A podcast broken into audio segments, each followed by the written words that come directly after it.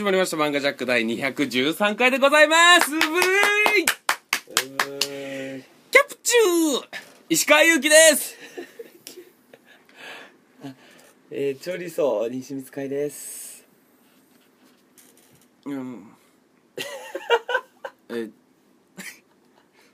バジルゴールドラスです。はい、始まりました。漫画ジャック第213回は、浦安鉄筋家族ということでね、えー、今から3人で、えーもうみんな大好きな漫画でございますのでね、盛り上がっていきたいと思うんですけど、あれ？西光さん？田辺さんが寝起きすぎて。あれ？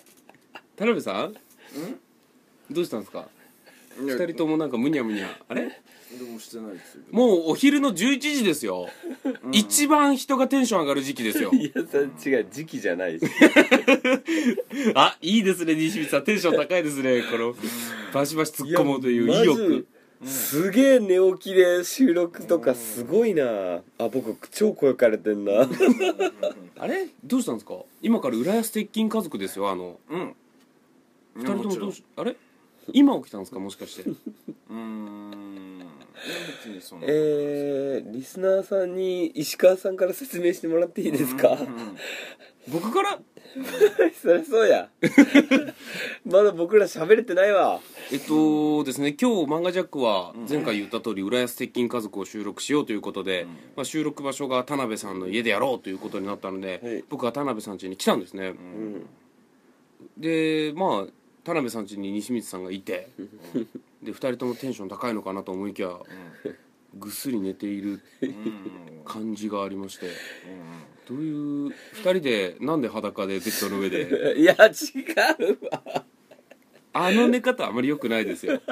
男同士だったらやっぱ別々で田辺さんも田辺さんでこっちおいでとかそういうのはなくなくした方がいいと思うんですよ。なんで寝る前のことお前情報としてでもしかもツイッターで見ましたけど2人ペアルックで昨日 外をうろうろして。そうですね。えっとあそうかそれの情報がちょっと言ってるのは助かりますけども、うん。えーそれは僕らほぼ寝ておりませんでですね。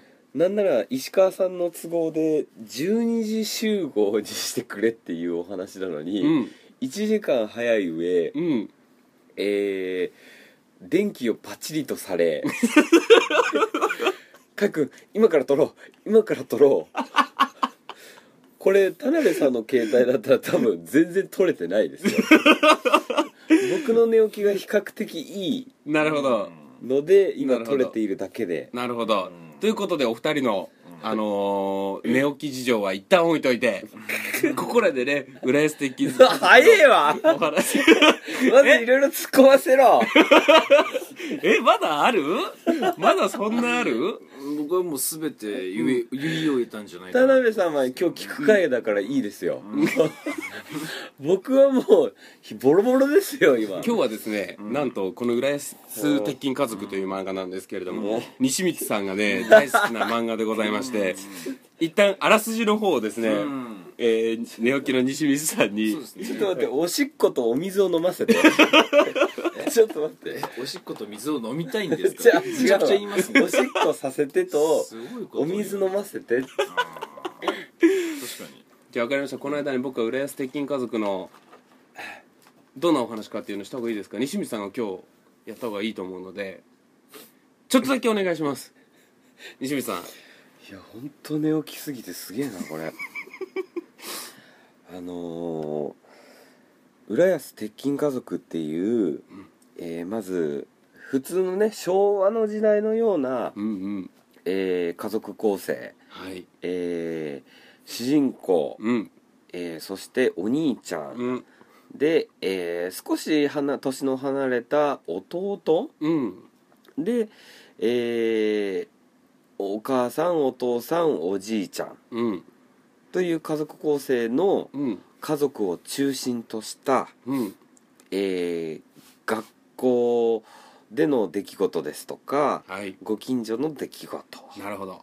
えーお母さんとの友達とかおじいちゃんの友達とか、そういった方々たちの織りなす、えー、ききてあのーき喜劇的なスストーリーでございます。僕今放送禁止用語言おうとしたかなはいありがとうございます、はい。ということで、うん。えーこの浦安鉄筋家族がどういったお話かというのを、うん。えー僕はまた改めてご説明させていただきたいと思います。改めるんかい。じゃあ今いらんかったろ。えっとですね、えー、浦安鉄筋家族、大騒ぎ一家というですね、うん。あの家族がおりまして、はい。まあ今ご説明あったお父さんお母さんおじいちゃん、そしてお兄ちゃんそして、えー年の離れた弟、そして主人公の、えー小学生の男の子そして西見さん一人忘れてたんですけどお姉ちゃんがいるんですね、あ忘れてた。そうです。この家族で、えーあのーまあ繰り広げる、まあ、ドタバタうんコミックという感じなんですけれどあもと犬もいますね。犬もいますし、はい。猿もいます。そっか。はい。いろいろいるんですよ。であのー主人公の大騒ぎ虎鉄というですね、うん。まあ、基本的に主人公です虎鉄が、うん。であのー虎鉄だけが主人公かなと思いきやいろんなキャラが濃いやつが多すぎて、一話一話で結構主役が変わったりするタイプです。そうですね。うん。比較的虎鉄が多いかなっていう感じなんですけれども、2番目に、えーアントニオ国会議員が多いぐらいですかね。うん、国会議員も多いしあと大鉄お父さん。大鉄ってやつも多いし、えっと、この浦安鉄筋家族の面白いところが、オマージュがめちゃくちゃ多いんですよ。その国会議員っていうのがもうもろアントニオ猪木さんがモデルになってたりとか、はい。あとあのガキママっていうのがいてそれがもうハンマ裕次郎でもう見た目もお母さんなんだけどうんざれ言は抜かすなアホって言ったりするそのお母さんがいたりとか。そうか、うん。もう僕らの中で、あっちの方がうんなんていうんですかハンマー裕次郎知る前に知ってるからあなるほど。逆なんですけどね僕の感覚で言うと。なるほど、あはい。そうなんだ。俺はグラップラーバキを読んでから、はい。あのー大騒ぎあの浦安読んでるから。そっかそっか。で浦安鉄筋家族っていうのがチャンピオンでやってたんですけど、もう70巻ぐらい全部忘れると出てるんですよ。浦安鉄筋家族元祖浦安鉄筋家族で今、えー毎度浦安鉄筋家族っていうふうにいなってて 他にもちょっとあの、はいちょろちょろ短編集みたいなのが出てるんですけど、はい全部合わせると大体大体70巻ぐらい。浜県も合わせると。浜県も合わせると、はい。そうなんですよ、はい。あれ田辺さん？うん。読んだことは？ないっす。浦安鉄筋家族ない、うん。飲んだことないっすよ。ええなんてなんて？飲んだことないっす。浦安鉄筋家族は飲んだことはない。飲んだことない。ちょっと読んだことはないんですけども。僕石田辺さんの、はい。あの寝起きの悪さはすげえ心得ております、なるほど。全く回復しないんですよ。うん。結構長いですよ、うん。えこれ？今日、うん。田辺さんその感じで大丈夫ですか？いや。大丈夫じゃないですね。あの録音ボタン押したら石川さんや。そうっすね。今トイレに行きたくてしょうがないですね。あ僕もですね、うん。ちょっと我慢しすぎてて。そうですね。これからじゃあ30分は無理です、うん。わかりました。じゃあ浦安鉄筋家族で、うん。僕があのーノブの話を入れ込んだタイミングで、うん。あのトイレに行ってもいいよっていう合図なんだあの田辺さんには伝わらないですけど、うん。ノブの話は特に盛り上がらないので トトイレに行ったとしたら割とあの石川さんの説明す。ぐ終わるんで ダッシュで行けってことですね。ちなみにですが、はい。えっと、いろんなキャラいろんなストーリーあって、はい。本当にムツゴロウさんのオマージュが出てきたり、キテレツ大百科のキテレツのそうか。オマージュが出てきたりとか。あ先生なんか13ブルース・リーですよね。そうそうそうそう春巻きっていう、はいブルース・リーのオマージュだったりとか、ん。ものすごくいろんなオマージュが出てきてて、うん。その中でもキャラがとにかく濃いんですよ一人一人、稲川淳二さんも出てきますよね。出てきます出てきます。稲川じゅあと昔懐かしいえっ忘れてた。と初回5巻ぐらいで、うん。義母愛子さんのオマージュが出てきたりするんで そうだ。僕らが始まったのが多分小学校ぐらいなんですよ。うん。そうだわ。いまだにやってるっていうね。うんすごい作品でございますけどもね。うん割と古い人ばっかりですよね。確かに。最近新しめの人は出てこないような。あでも石川遼君が出てきたりとか。そうだそうだ。うん。あの時代いつ？石川遼君出てきたりあと橋本真也のオマージュが出てきたりねあそうだそうだ。プロレス好きですからね。そうそうそう。もう面白くてね。あと宇宙人みたいなやつも出てきてて。うん。とにかくキャラがいすごく濃いです。うん。で割とお下品、うん。そうですね。うん、お下品かつリアクションがむちゃくちゃでかいので、うんうんうんあのーあと春巻先生っていうのがいて、ものすごい貧乏で先生は、あのさっき言ったブルース・リーのお前そう。ので「なんとかだ蝶」って言ったりとかそうですね。なんか変な口癖が結構割とみんなあるんそうですですけね。どこの春巻先生の人気は結構高くて、とにかく貧乏なんですけど そんな貧乏どうこうじゃなく、うん。あのボロアパートの2階に住んでるんですけど、毎回必ずと言っていいほど その階段から転げ落ちるんですよ。で転げ落ちてトラックにひかれるっていうのが、まあ、お決まりパターンみたいになってるんですけども、うんうんうんあの浦安鉄筋家族の特徴として、あのーリアクションの声がおかしいっていうのがあって、さっきの「キャプチュー」とかうん。カイ君なんて言ったっけ最初の。チョリソーチョリソーとか、それもうだからダメージ食らった時に「チョリソー!」って言ったりするんですよ、でトラックでちょっと僕が好きなのがトラックで吹っ飛ばされて、なんか変な「ポッパラピー」みたいなこと言ってうん。飛ばされて、着地した時に「うん。ルイ」ルイ。ルイとかも。骨が降りたりすると割とルイ使われますルイルイは別にそのちゃんと着地できたよっていう声じゃなくて。着地できたようです。ああルイうん。ハートマークっていう。それを見てた通行人みたいなのが「すごー!」っていう。そうですね。とかあ面白い。だあと宇宙人みたいなやつが出てくるんですけどその女の子がいてうん。一人があいつもしかして宇宙人じゃないかって疑い出してうん。でもみんな周りのみんなも普通星君っていう子がいてはい。周りのみんなはまあ普通に接するんですけどあのあいつは絶対宇宙人だって女の子がもう最初そういう設定でしたね。そう。そうか。決めつけてはい。あの自転車のカゴにの乗せてはい。ET をやろうとするんですよ。うん。あのこの子を返さなきゃいけないってうん。言って ET みたいにこの滑り台を逆にこう登っていく感じで空を飛ぶみたいなイメージわかります？うん。あれをこううん。ジャンプ台としジャンプ台てとして。でうん。ビューンって言ってちゃんと満月のところにあのうん絵みたいにバーってなって。オマージュすぎるんですよね。そう面白すぎるんですよ本当にはい。でやっぱりふあのー普通の二人とも人間だから、うん。バーンって分解して その時もリアクションがなんか「スペランカー」とか。そう。で降りてくる時になぜか、ん。星君がその女の子をジャーマンスープレックスしてる形になって 降りてきてあの着地した瞬間に「キルユー!」っていう掛け声をかけるっていう。基本あの浜健さんっていう人が作者さんなんですけども、うん。その人が単行本で、うん。この回はどうだったっていうのを1ページでですね、うん。ずらーっとこうこの回はありとか、うん。オチが秀逸とか、うん。好きとか、うん。いろいろ書いてあるんですよ、うん。その本当にそこにうん。この僕は浦安鉄筋家族が秀秀逸っていうか、うん。えー、と集約されてるような気がして、うん。この人がどういう気持ちであの最後オチ持ってこうかを悩んでる姿が思い浮かぶんですよ。うん。うん。うん。うん最後の一コマ大抵何かが爆発したうり、ん。うんこが出たりとか、うん。おげーとか、うん。気持ち悪かったですとか、うん。そういうので終わらすんですけど、うん。あのーそオチがひどすぎるんですよ。うん。国会議員さんがうんこしたくてうん。我慢してたけど最後漏れちゃったっていうので、漏れたはいいけどそれじゃあオチにならないから、321あい？123だっけ？そうですね。うんいいですよ寝起きだし。これは寝起き関係ないですね。えー関係ないミスか。123ダーって言ってそのダーで、あの糞尿を出して、2ページ丸々飛び出してん終了とか、うん。そう国会議員っていうのはアントニオ猪木っていうのがとにかくバカでかいうんこをするっていうキャラなんですよ。半端ないと。うん。その人が出た回は必ず最後うんこ落ちです。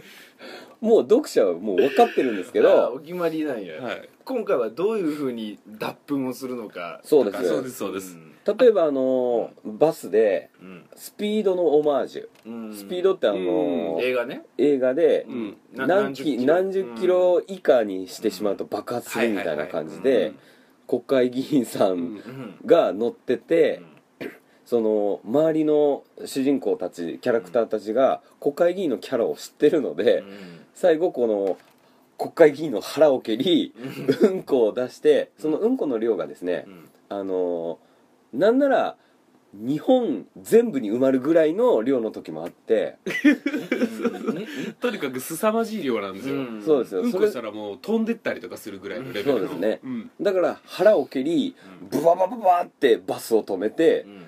終了とか。あと虎鉄が編み出したうん。妄想ゲームっていうのがあって、うん。あの普通に歩いててうん。たら退屈だと、うん。普通に生きてたら退屈だと。うん。あの妄想をしてうん。楽しもうっていう遊びがあって、うん。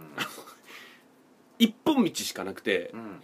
あのその一本道の横の塀もすごく高くて登れないと、うん。逃げ道は全くない一本道、はい。うんここで何かに追われたらって想像してみんなで全力で逃げたりするっていう遊びがあるんですよ、あ割と最近の回ですね。あそうですそうです。そうですすげえ。そうすごい楽しい、うんはいはいはい。はいそれで一人あかねちゃんっていうのがもうそれに乗れないわあかねちゃんっていうのがヒロインで、みんな楽しそうにやってるけど、はい。全然そんなの楽しくないって言い出して、想像できないんですよその子供っぽくね。うん。下にサメがいるとか、うん。よくやったじゃないですか、うん。横断歩道から落ちたら死ぬとか、うん。みんなでわーとかやってるのにうん。あかねちゃんっていう可愛い女の子うん。ヒロインの女の子だけは私はもう乗れないと、うん。ででも練習しようっつっていろいろ練習するんだけどうん。ダメだと、うん。である日その一本道歩いてる時に、うん。あのとにかくチェーンソーを振り回すおばさんっていうのがいて。想像じゃないですよ想像じゃなくて現実世界にいる とにかくチェーンソーを振り回すおばさんが急に前から迫ってきて、うん。これはまずいと。うん。これはやばいわ。こ逃げ道がないわってなって、うん。あかねちゃんが、うん。で逆に逃げようとしたらとにかくああの乗り物用意しちゃうやつがいると。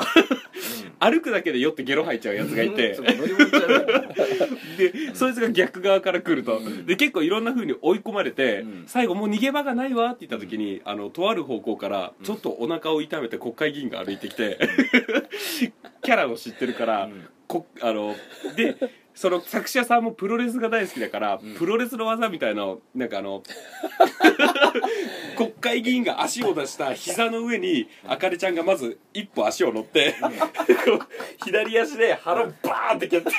あーなんかえっとシャイニングなんちゃらってやつそうシャイニングンと2 2位みたいな。だよね。そう、ん。それをやって、あの国会議員に抱きついて国会議員が漏らして空に飛んで逃げるっていう。めっちゃ面白いいなやそのチェーンソーを振り回すっていう、うん。そのお母さんがいるんですけど、うんあの日曜日のまあ 6,、えー6時半うん。から始まるアニメを題材にしておりまして、うん。えっ、とまあお魚系の名前の、うん。そこの、うん。まあ、主人公、うん。うん。えー何々さうん。んが、その チェーンソーを振り回してるんですけど ムキムキの筋肉でで毎回そのえっ、と夫うん。うんがいるじゃないですか、うん。ひょろひょろでうん。そのチェーンソーを振り回せながらこの夫を追いかけてるわけですよ。うん。このこのまあね何かしようと、うん。お仕置きをしようとね、うん。でその夫が逃げてる、うん。えーセリフがですね、うん。毎回毎回「離婚したいな」って。走ってるっていうあの家族すっげえ好きなんですよめっちゃおねもろいやん。毎回離婚 離婚したいなって言いながらチェーンソー振り回されてるっていう。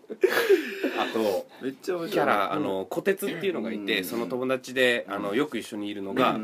んあの西川典子っていう女の子と、うん。関西から引っ越してきた、うんあとその菊池茜っていうそうそうそう。すすっげえメインなキャラです。そう。う。んあとフグオっていうデブデブチンとにかくよく食べるうん。デブチンと、うん。あとさっき言った普通のノブっていううんやつと、うんうんうんうんあとドイツ人っていうのがいまして、うん。このドイツ人っていうのがものすごく暗くて、うん。まあ貧乏キャラですね。ものすごく暗くて貧乏で、うん。お母さんも幽霊みたいでお金にがめついと、うん。ででもドイツ人はそうそう頭が割と賢くて、うん。あのうん。いろんなことをやらかすんですよ。その、お金をちょっとずつこうやったら貯められるみたいなのとか、うん。ね。あの家が貧乏すぎていつもゴキブリにまみれて寝てるのに、うん。あの保健室で一回怪我して保健室の布団で寝たらすごく気持ちよかったからそこでどう何日間過ごすかとか そういうのを結構考えるタイプで。ちょっと悲しい頭の良さなんですよね。そうなんですよ。である日ドイツ人が豚の貯金箱にお小遣いを貯めててうんそれをお母さんに発見されたと。うん。でもお母さんあなたの行動パターンを僕は読んでいるんだよって心の中で思いながら、うん。お母さんが追いかけてくるのをうん。まずお母さんはこうやるとか、うん。その豚を投げて破壊して貯金箱を取るとか、構成としては、あのジン君の方が賢くて、うん。お母さんは本当に貧乏で、うん。ただひたすらどうやったらあのお金が手に入るかしか考えてないようなそう。ワンパターンそう、のようなもう化け物です、うんそうですん。本当にあのー貞子みたいな見た目で、そうそうそうそう本当にでジン君の豚ばのうん貯金箱を見つけられたらジン君は学校まで、うん。その貯金箱を触れられたら音が鳴る細工をしてて。うんで家からだ家から学校までそうそうそう。紐を引っ張ったらで電線を 渡せてカランカランカランカランっていうのが学校まで来るんですよ。そう。それでパンってあのお手玉あなんていうの？あのよくくす玉？くす玉が弾けたら これはまずい！っていうまっていうのに気づいてで家に取りに帰って バーって。授業中ですよ。そう。でお母さんがやっぱりその豚の貯金箱を持ってると「でお母さんそれを返して」っつってでお母さんが「返すわけないじゃないこれは食費をうちに入れなさい」っつって下のこう貯金箱バーンって投げたら壊れなくて、ん。そしたらジックが夫婦お母さんのパターンなど読んでいるんですよ、うん。こんなこともあろうかとその貯金箱に先して壊れないようにしといたんだよみたいなんで、うん。でジン君がそれを持って逃げてお母さんが追いかけてきて、ん。塀に隠れて、ん。その犬を、うん。あのー貯金箱に見立ててうん。背中に線を1個お金入れる線を書いて、うん。さあ行きなさい。うん。お母さんはきっとこっちを追いかけるでしょう。っつってその犬を離したら、お母さんがジー君に「そこまでバカじゃねえよ」っつってぶん殴りかかるっていうのがあれですけど。だからおお母さんがバカだと想定して豚の貯金箱に似せた犬を走らせることによってそっちを追いかけんじゃねえかって。でやってさあ追いきなさいって息をよってやったら母ちゃんが「そこまでバカじゃねえよ」っつってぶん殴るっていうのがあるんですけど。これもうね俺ね漫画喫茶で読んでるんですけど、漫画喫茶で笑いこらえきれなくてちこれね本当見てほしい。面白いですよ。何巻ぐらいで最近のやつ最近のやつですね。毎度の方ですね。多分ですけど、ん。浦安鉄筋家族読みすぎてる僕らは、ん。ジンママ、うん。ジンママって呼んでるんですけど、うん。そのえー貧乏でどうしようもない貞子みたいなうん。化け物、うんその人がうん。本当にいろんな勘違いをするんで、うん。僕らもね、このジンの作戦が成功するんじゃないかって思うんですよね、そう。そしたら裏割と切ってくるから。割と裏裏切ってうん。気づくっていう、うん。そこまでバカじゃないわっていうのは、うん。ジンママすげえなんですよね。僕らの中で。それがすげえ面白くて。どういうジンママはどういうやつかっていうと、うんあの特上す寿司が食べたいってすぐ言うんですけど、その特集をテレビでやってたら、ん。テレビに箸をカチカチやって「あーん食べたい食べたい」ってずっとやっていや怖い怖い怖い。て で後ろでジンクが消しゴム削って、マグロ作って 食わそうとするっていう。なんで？なんでそれそれ必要あるかな？でそそこはやっぱりそこは気づくわとかじゃなくて、うん。食ってみて「おげー!」って言ってジン君を叩くとかあの本当にすごい感じなんですよね、あのーキャラがとにかく好きになるんですよ。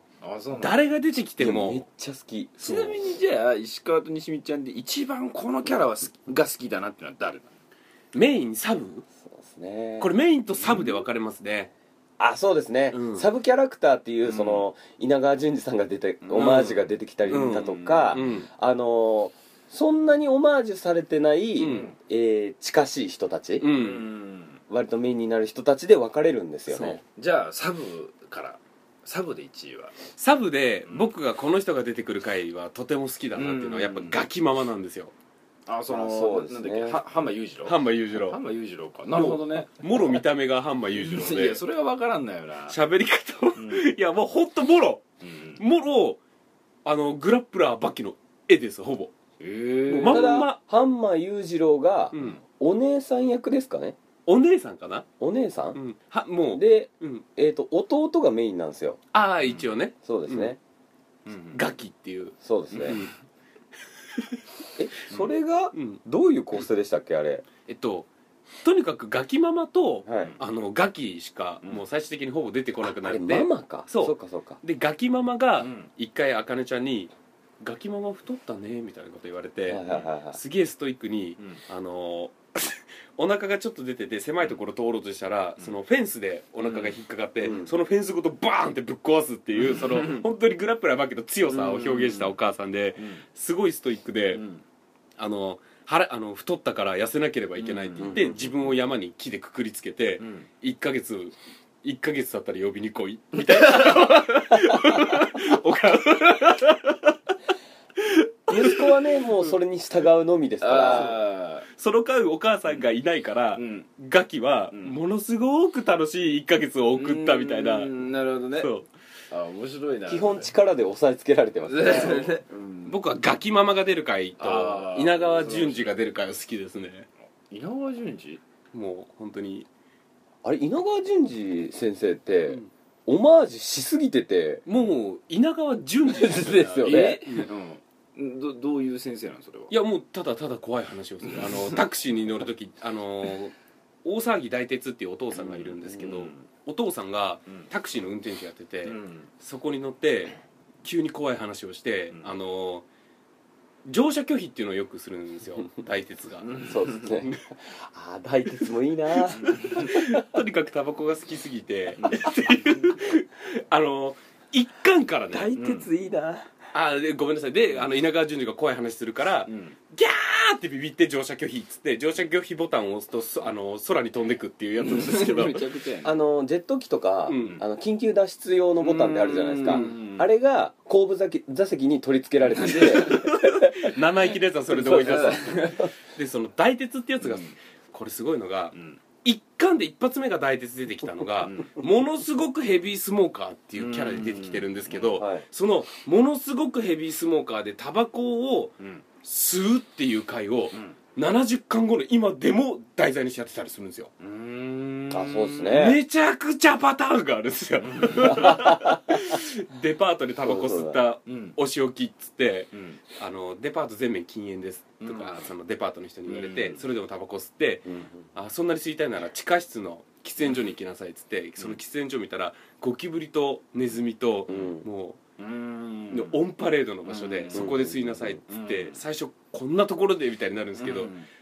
次のコマになったらうまそうに吸ってて 頭とかに手とかにネズミとかゴキブリとか乗ってるのにこう タバコ吸いながらこっち向いて OK マーク いやーその大鉄っていう親父は、うん。そのヘビースモーカープラス、うん。面倒くさいっていうのが乗っかってて、そうもうとにかくうん。何をするのでも面倒くさい、ううん。んえー、とお母さんがいるんですけど、うん。お母さんにいつも「あなたまたうん。土足で入ってんの?」とか、うん。うん靴を脱ぎなさい」とか、うん。あの服着替えなさいとかお風呂入りなさいとか、うん。基本あの運転する以外は何もしないんですよね、靴も脱いで入らないぐらいの、うん。その人が、えー、と家の中で、えータバコをどう吸おうかうん。禁煙よとか言われてうん。関係ねえうるせえっつってずっと吸っていくっていう、あそこのあのむちゃくちゃな家庭なのに、うん。お母さんがずっとお父さんを居続けさせるかあの愛の感じも好きですよね。そう。あのージリリリリリって電話が鳴る描写があって、大鉄がうん。むくって立ち上がってジリリリリリってずっとなってて、うん。まあ、それは結局お母さんが家に電話してなんかやっといてって言おうとしたんですけど、うん。大鉄が電話のところ行って電話の裏を見てタバコ出してうん「あったー」っつってうん。電話に出なかったんですよ、それを見たお母さんがうん。夜のご飯の時にうん「今日恐ろしい発見をした」と。うん。お父さん大鉄に向かってうん「こいつ、うん。家の電話おそらく一回も出たことがない」で検証しだすんですよ、ね、検証しだすっていう。めっちゃ面白いめっちゃ近くから携帯でかけてみて、どどういう行動にどるてるどるそうえと、えー出るんだと。うん。それを検証してうん「いや出ろや!」っつってう。んあの電話線抜いたりとか、うん。電話がかかってこないようにしたりとかするんですよ。一回ちょっとねあと絵柄がうんすごい可愛らしいんですよね、キャラクターに魅力が半端ないんですよ。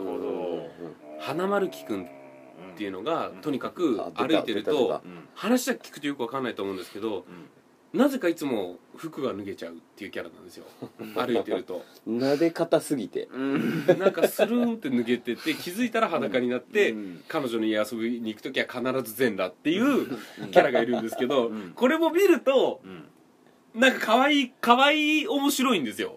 うん。けど今口で説明はできないです、ね、確かに。なんかあれ花丸樹くんやったっけ？なんか前回か。そうですね。なんか僕に田辺さんがクリソツなのがそっくりなんや。うん花丸木くん花丸花丸ん実際画像を見ていただければ、うんちょっと見てみます。と思うんですなるほどと俺の俺をモデルにしてるなっていうのが。一言で言うと、うん。チムチムしてます。うん。チムチム。じゃあ似てるか似てないか田辺さん分かった、うんうん。自分で発表するときに最後にうん似てなんとかラムって言ってくださ ラム？いラム。花丸木は俺に似てるか似てないか分かんないけどそこ花丸木ってラム？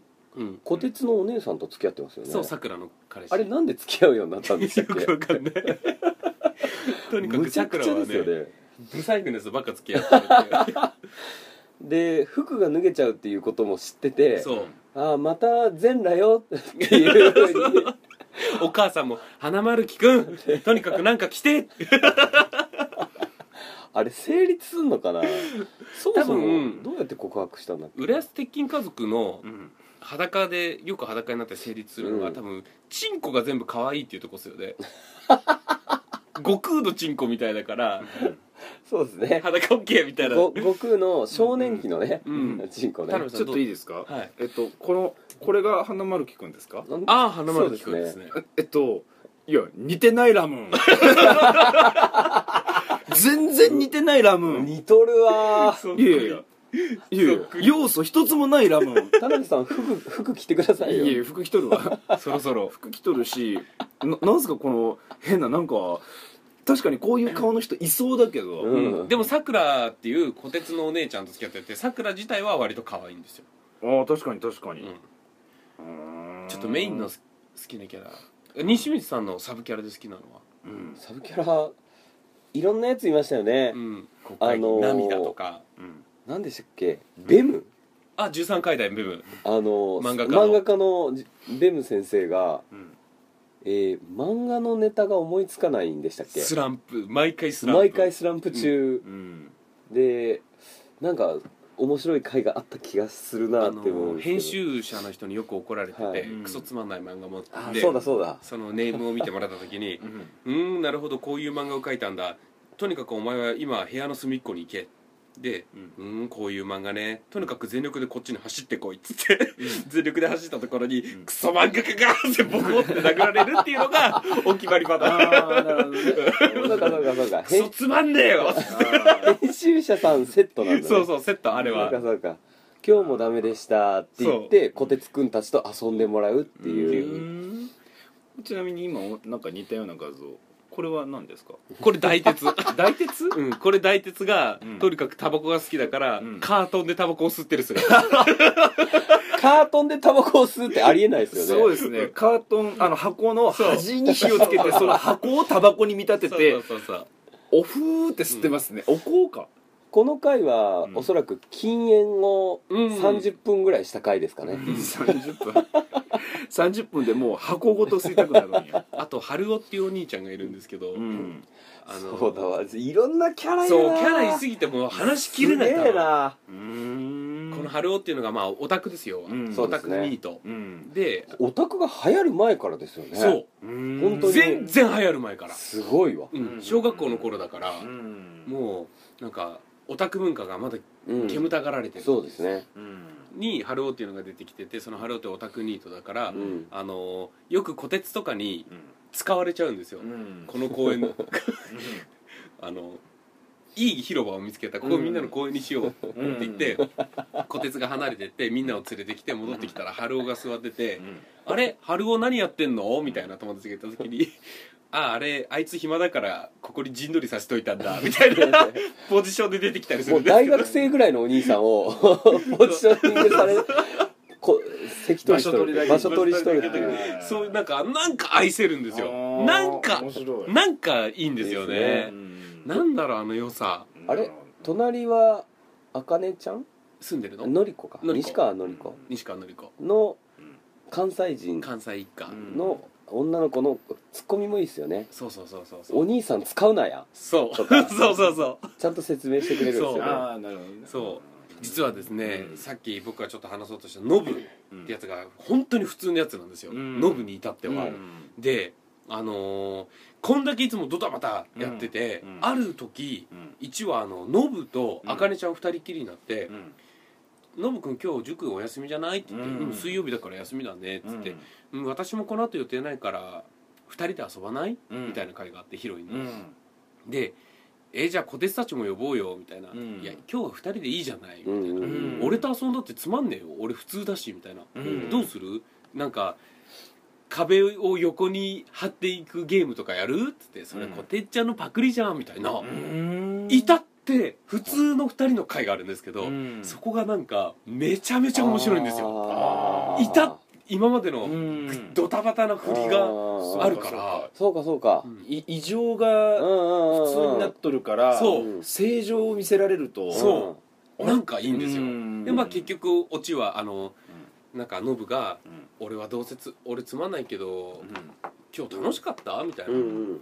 あの小鉄みたいに発想力もないしうん。あかねちゃんみたいにうん。大惨事に巻き込まれないあかねちゃんってよく大惨事に巻き込まれるめっちゃ面白いな。うん。大惨事に巻き込まれないしつってそんなことないよ。また二人で遊ぼうよ。楽しかったよ。みたいな。なんかちょっと恋愛ムードのいい感じに終わる時にあかねちゃんがトラックにひかれてであのやっぱりあかねちゃんは大惨事に巻き込まれるんだねっつってあかねちゃんがそれを聞いて切れてノブを殴って終わるっていう回なんですけどただなんかねすごいうん。ほんわかしていいお話なんですよ。そうですね。ちゃんと的確にノブが、うん。あののりこにね、うん。あのりここういうところがすごいねとか言ってそうそうそう。ちょっとドキッとするみたいな。なんかああいうところがいいんですよね、わかります。いやー僕の逆にみたいな。そうです。僕のメインで一番好きなのはううん虎鉄ですね。あ主人公。うん。可愛いので。元祖元気キャラ。うん、うんうですね。ん、団地友の言っちゃってるバージョン。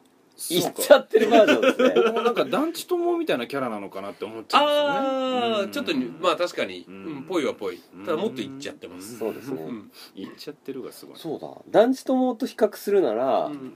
えー、団地友って割と吹き出しあるじゃないですか、うん。あのあの人何なんだろうとか、うん。吹き出しがないバージョンです。全部口にします。思ったこと全部やります。ああ面白い。いいな。ということで、はい。エンディングでございます、ういやえっとね、うん。無理ですよこの時間で浦安鉄筋家族の魅力を語るなんて、まあ70巻あるからね。あるしやっぱギャグ漫画ってこの説明するとこうんそうですね。難しい。な難しいやっぱ面白いものを面白く説明するって難しいですね。いやーやっぱり石川さん声大好きでしたね。好きですよ浦安鉄筋いやーわかりましたよもう。あの久々にちょっと読み返したいなと思って一巻はい。一巻を読んでたはいうん。なんかね小学生の頃に読んでたからうん。懐かしいが半端なくて。そうそうそうそう。なんか小学校の頃読んだその時の気持ちがね、うんうんうんうん。うんなんかすごいよフラッシュバックしてうんうんうん。確かに確かに。あいつこんなんだこんなんだったわとか。そんな昔からかそうやってまだやってますもんね。で20年以上ってこ余裕で20年以すごいね上小5、6の時に8巻ぐらいなんですよね。とはい。ということで、はい。次回のトークテーマ決まっております。何でしょうか？次回のトークテーマははい最強伝説黒沢。おおまた僕が知らない回ですね。ギャグ漫画をうん説明する難しさに相まってはいうん2人とも寝起きっていうのがうん。プラスされて、はい。なんか今日はね浦安鉄筋家族今日じゃなかったな ももったいなかったな、えそうなんですすごい楽しい回もう今リスナーさん悔しい。西光さんだって不完全燃焼でしょ。いや僕はもう説明能力がもうあれなんで。そそれもあれです。よ 今のもあれでしたよ。説明させたらこうなることは分かってます。いやもっとね面白く伝えるにはどうしたらよかったすごいのかすごい面白かった僕本当に読んでないんですけど、うん。あのーすごいあちょっと読みたいなって思いました。思いましたそうです。ねあそうしたらいいや。春巻きの魅力とかそのメインキャラクターの魅力あんまり語れてないし。あのまあ、確かによところどころやっぱイメージが追いつかないところありますけど、うん。ああの面白いなと思って読んでみたいなのやつなんですよ。なるほどなるほど。なんていうんですかああ伝わらんなとにかく読んでっつって読みたくなったわけじゃなくて。なるほどなるほど。なのでいいんじゃないですかいやあの浦安的なはい最強伝説黒沢。はい。まあ福井の口先生がはい。はい。きっとアジフライのくだりで読んだことない人は涙するで太郎。太郎。って涙をするでしょう福本先生ってやっぱりそのねギャンブルとか、う知知略的なイメージがあるんですけどもそことはちょっとなんか無縁っぽい感じの世界そうなんですよね。最強伝説黒沢は孤独で寂しいおじさんのお話です。なるほどそれちょっと楽しみはい。ということで皆さんまた来週。はさよなら。石川さんがここの家に現れた時浦安鉄筋家族パリでしたけどね。はいはいはい起きてーっつって。白くするよ海君。白くするよ海君。早く